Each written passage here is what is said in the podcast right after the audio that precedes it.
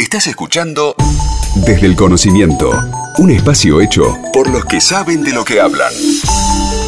Hasta las 18, Desde el Conocimiento, en Radio 10. Seguimos haciendo desde el conocimiento aquí en Radio 10. Ya se empezó a armar, te digo, el conventillo del otro lado porque Karina me hizo un regalo a mí, no le hizo a más nadie.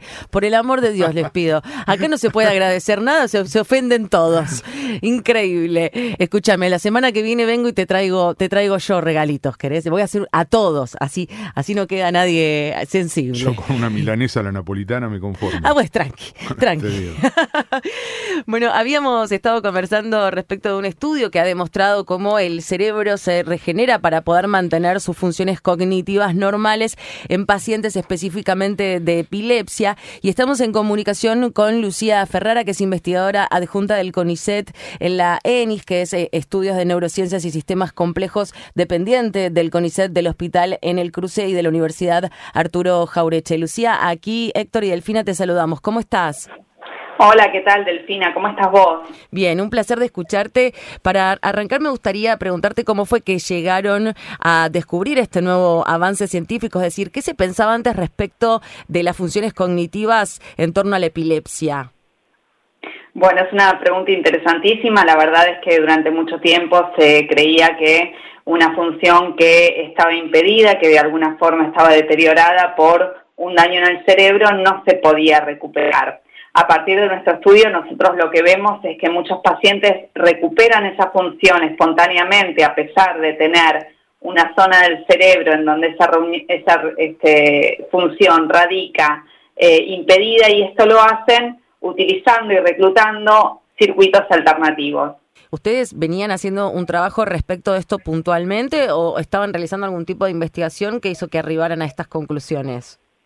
En realidad lo que observamos es que en un grupo de pacientes que tenían una epilepsia focal en el lóbulo temporal derecho, que es una región muy importante para una de las subfunciones del lenguaje que nosotros llamamos prosodia, nosotros veíamos que a pesar de existir una lesión en, ese, en esa zona tan importante, los pacientes no perdían el, el, dominio cognitivo y eso nos llamaba la atención.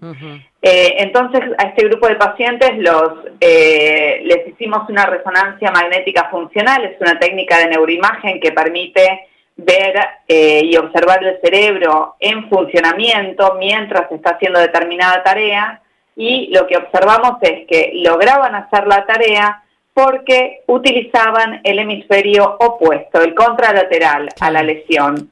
O sea, un área que en general no debía ser para hacer esa tarea, pero lo estaban reclutando y con eso podían suplir eh, la, falta. Y así se recuperaban. Bueno, a propósito, eh, es increíble cómo eh, uno puede contemplar de alguna manera la forma en que eh, trabaja el hemisferio derecho, el hemisferio izquierdo y cómo de alguna manera el cerebro también se va acomodando a esa situación. Sí, sí, absolutamente. La verdad es que, Héctor, esto a nosotros nos, sorprendió bastante y también eh, nos brinda este, mucha esperanza. Si esto pasa espontáneamente, tal vez en el futuro podemos pensar en técnicas que ayuden a que estos procesos eh, se den, que ocurran, cómo estimular eh, este, efecto que nosotros le llamamos plasticidad cerebral para poder eh, no perder una función y conservarla a pesar de muchas veces tener eh, alguna patología. Ahora, mencionabas recién el tema de los tratamientos. Digo, ¿existen hoy por hoy algunos que tengan que hacer pacientes con epilepsia en donde quizás se pueda reforzar esta parte a partir de este nuevo hallazgo?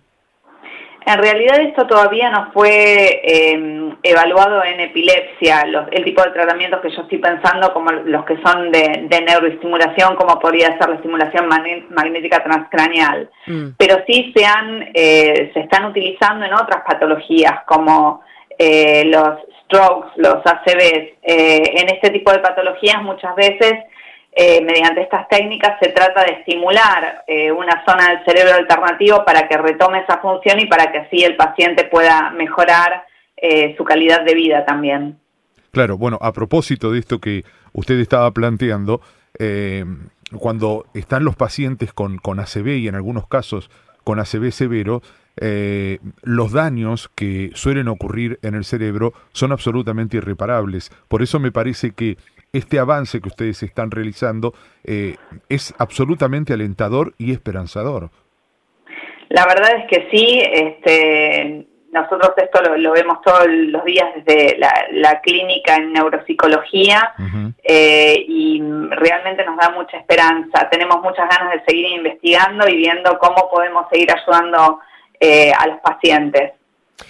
Tengo una consulta, Lucía, digo, no sé si la vamos a poder responder, pero me parece súper interesante plantearlo, ponerlo sobre la mesa, que tiene que ver sobre el cerebro en, en la general, digo, ¿Podemos ya saber eh, en, esta, en estas instancias cuánto ya sabemos sobre el cerebro o si queda mucho por descubrir? En realidad el cerebro es un campo apenas explorado, si bien en las últimas décadas que se conocen como las décadas del cerebro, en donde hubo una gran inversión eh, desde los gobiernos hasta agencias del tipo privada en, en dar fondos para que se investigue, es todavía muy poco lo que conocemos. Eh, y esto también es, es, una oportunidad para bueno animarse y seguir haciendo investigación. Eh, todos los nuevos hallazgos que tenemos eh, aportan al, conocimiento. Es poco lo que sabemos aún, pero realmente hay un gran interés en, en este tema y creo que las próximas décadas van a ser decisivas. doctora, le hago una pregunta. Eh, quizás la saco un poco de lo que tiene que ver con este descubrimiento de la epilepsia, pero me parece que es algo interesante. En este último tiempo ha habido casos de deportistas eh, relativamente jóvenes, de aproximadamente 60 años, que han presentado cuadros de Alzheimer, eh, otros que han presentado casos de demencia, no siendo ancianos muy mayores, y esto preocupa. Ahora, mi pregunta es, ¿hay avances en la neuropsicología? Desde la ciencia hoy como para poder aminorar el daño que provoca la demencia en, las personas? Sí, la verdad es que es un tema interesantísimo. Eh, hay muchísimo para hacer en lo que es eh, neurorehabilitación. Bueno, cuando uno habla directamente de, de demencias, lo que trata de hacer es eh, que la progresión eh, no sea tan eh, pronunciada y no sea tan rápida, detenerla de alguna forma, tratar de preservar esa función lo máximo posible y que, el declive se dé en la forma más lenta. Y cuando ni siquiera se puede este, lograr eso, lo que se trata es al menos de darle estrategias al paciente para que pueda seguir teniendo una, una vida útil y siendo independiente y también mejorar su calidad de vida. hay Pero recursos, hay, mucho para hacer. Hay recursos más este. allá de la medicación que se le pueda dar.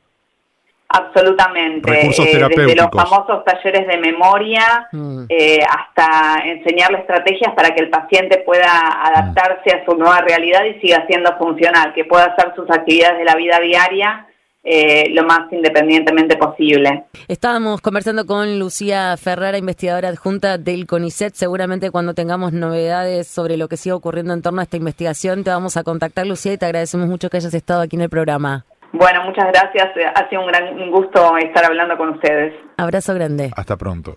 Este domingo lo pasás con Delfina. Desde el conocimiento, Delfina Cianamea en Radio 10.